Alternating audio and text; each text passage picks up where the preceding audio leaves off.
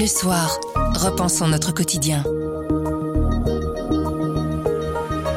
Bonjour, vous écoutez À propos, le podcast d'actualité du journal Le Soir. Tous les jours, on vous propose des analyses, des explications et des décryptages. C'est notre oreille sur l'actualité. On commence la semaine avec un épisode spécial entièrement consacré aux conclusions de la COP27. On relève les points positifs et négatifs de l'accord avec notre envoyé spécial à Sharm el-Sheikh. Nous sommes le lundi 21 novembre, je m'appelle Pierre Fagnard. À propos, voici l'actualité comme vous l'entendez. Grand angle. De vraies négociations au finish, mais les participants à la COP27 se sont finalement mis d'accord sur un texte, avec plus de 30 heures de retard sur l'horaire prévu après des discussions âpres et difficiles. Il y a tout de même quelques raisons de se réjouir, comme la création d'un fonds pour les pertes et dommages. Il y a d'autres points à déplorer, comme l'absence d'ambition face au réchauffement. Michel de Mulenard est notre spécialiste climat-environnement. Il a suivi une partie de la COP à Sharm el-Sheikh. On l'a appelé pour analyser les conclusions de cette COP27. Bonjour Michel. Bonjour Pierre. De ce qu'on peut lire depuis l'annonce de l'accord, il y a du positif et du négatif. Vous, vous voyez ce verre à moitié plein ou à moitié vide? Disons qu'il faut toujours voir le verre euh, à moitié plein sur un sujet aussi euh, délicat, compliqué, euh, alambiqué, conflictuel que le climat. Il faut toujours se réjouir des avancées, il faut plaider pour qu'il y en ait d'autres, des accélérations, mais il faut rester très lucide et remarquer que face à l'urgence et la gravité du problème, ce qu'on est en train de faire actuellement, et notamment dans les COP, est loin de suffire à éviter qu'on soit sur une trajectoire euh, assez négative, très négative même euh, au niveau mondial.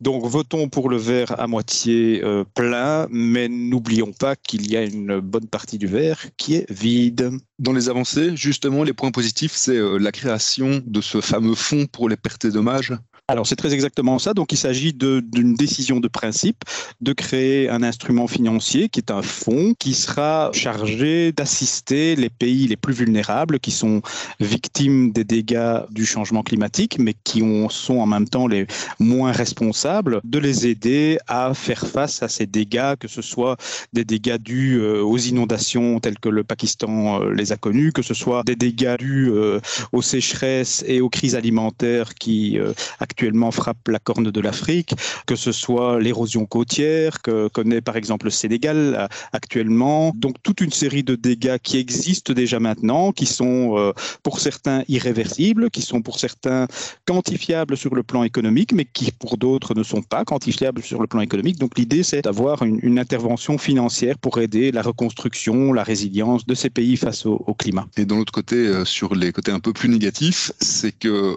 on crée un fonds pour les pertes et dommages. Par contre, on est très peu ambitieux par rapport au réchauffement qui continue, euh, par rapport à l'émission de gaz à effet de serre et par rapport à l'utilisation des énergies fossiles. Alors c'est ça. Donc il y, a, deux soucis majeurs.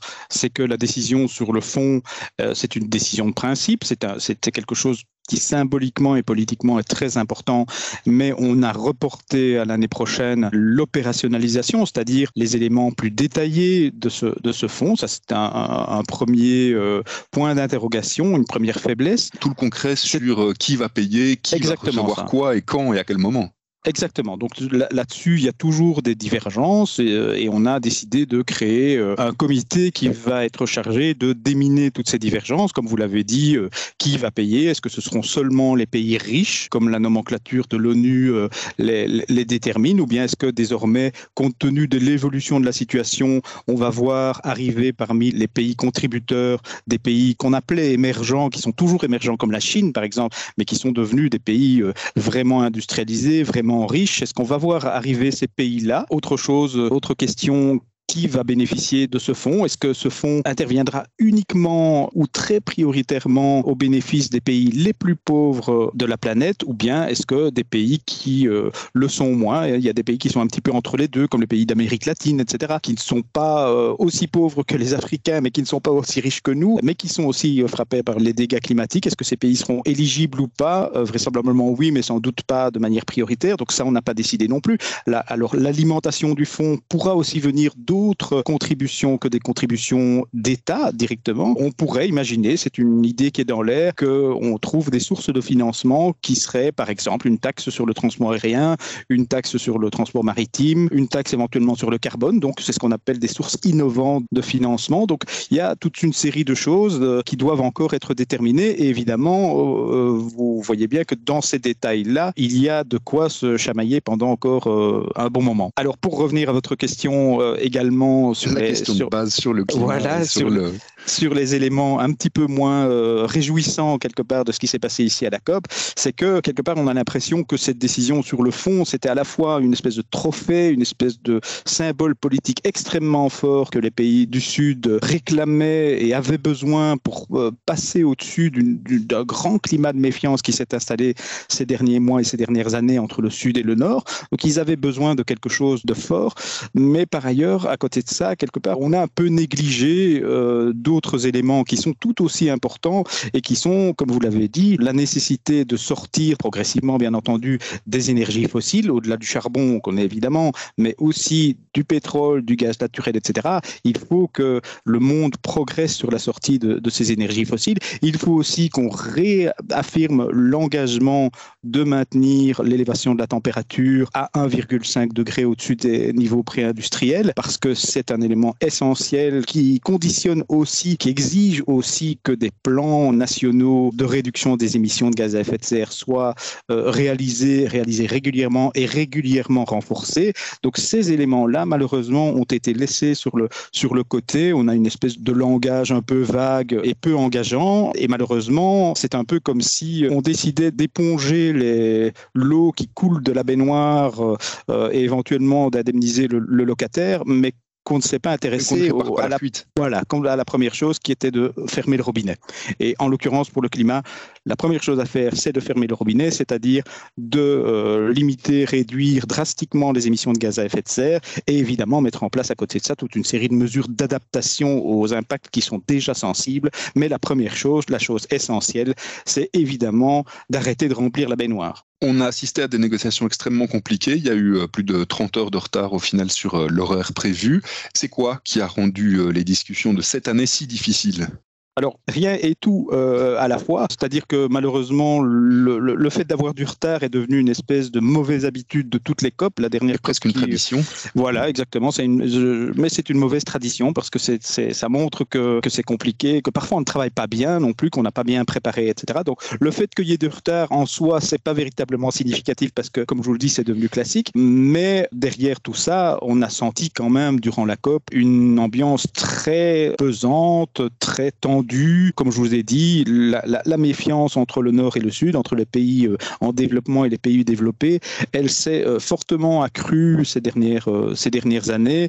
Il y a toute une série d'engagements, notamment financiers à l'égard des pays pauvres, n'ont pas été tenus. Et forcément c'est un sujet d'amertume pour les pays du Sud, mais il est venu s'ajouter à cela des attitudes lors de la crise du Covid et de la sortie de la crise du Covid, lors de la guerre en Ukraine qui fait rage encore actuellement où on a, on a eu l'impression dans les pays en développement que les pays riches finalement se repliaient sur eux-mêmes, donnaient la priorité à leur population, étaient prêts à débourser des centaines de milliards de dollars ou d'euros pour relancer leur propre économie, alors que par ailleurs ils ont pris toute une série d'engagements qu'ils ne remplissent pas à l'égard des pays en développement. Et donc forcément ces derniers sont assez euh, remontés, si je puis dire, contre leurs partenaires qui euh, se replient sur eux-mêmes et ne respectent pas leurs engagements. Je vous rappelle que historiquement, ce sont les pays riches qui sont les principaux responsables des émissions de gaz à effet de serre qui ont contribué au changement climatique actuel. Donc, quelque part, ils doivent assumer cette responsabilité et prendre les mesures qui, s'imposent. Là, dans les, euh, dans les conclusions, on se tourne déjà vers euh, la COP28 qui sera organisée l'an prochain aux Émirats arabes unis.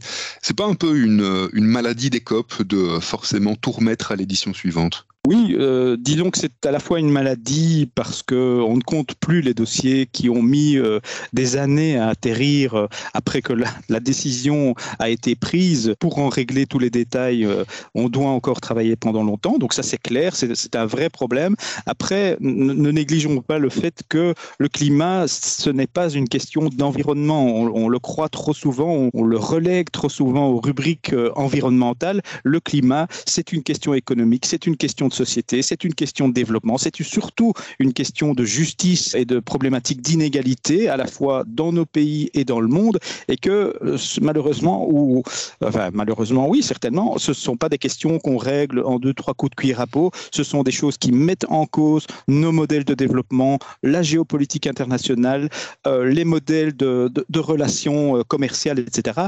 Et toutes ces questions sont extrêmement compliquées, nécessitent des changements, des espèces de révolutions dans nos, dans nos manières de faire. Et tout cela ne passe pas euh, en deux minutes, clairement. Un petit point de ressenti personnel pour terminer. C'était pas la première COP à laquelle vous participiez. Est-ce que vous l'avez trouvée différente, celle-ci, au-delà de, du climat de méfiance dont vous parliez tout à l'heure? Très honnêtement, oui. J'en suis à euh, plus d'une quinzaine de COP maintenant. Bah, c'est clair que ce sont des processus qui euh, deviennent euh, de plus en plus compliqués, de plus en plus sensibles, de plus en plus tendus, conflictuels, etc. Celle-ci, elle n'a pas échappé à la règle. Ce qui m'a quand même très fort frappé, c'est que ben, nous sommes dans un pays qui, d'une part, est extrêmement problématique sur le plan des droits de l'homme et on l'a senti, on a senti des mesures de sécurité, on a senti des tensions entre les participants, les organisateurs, etc. Donc ça, c'est quelque chose de, très fort qu'on ne ressent pas toujours euh, euh, dans d'autres COP, mais parfois. Euh, l'autre chose, c'est que sait que ça a été publié dans le soir, la présence des lobbyistes qui travaillent pour le secteur des énergies fossiles, pour les pétroliers, pour les, gaziers, etc., était beaucoup plus importante lors de cette COP que lors des sommets précédents.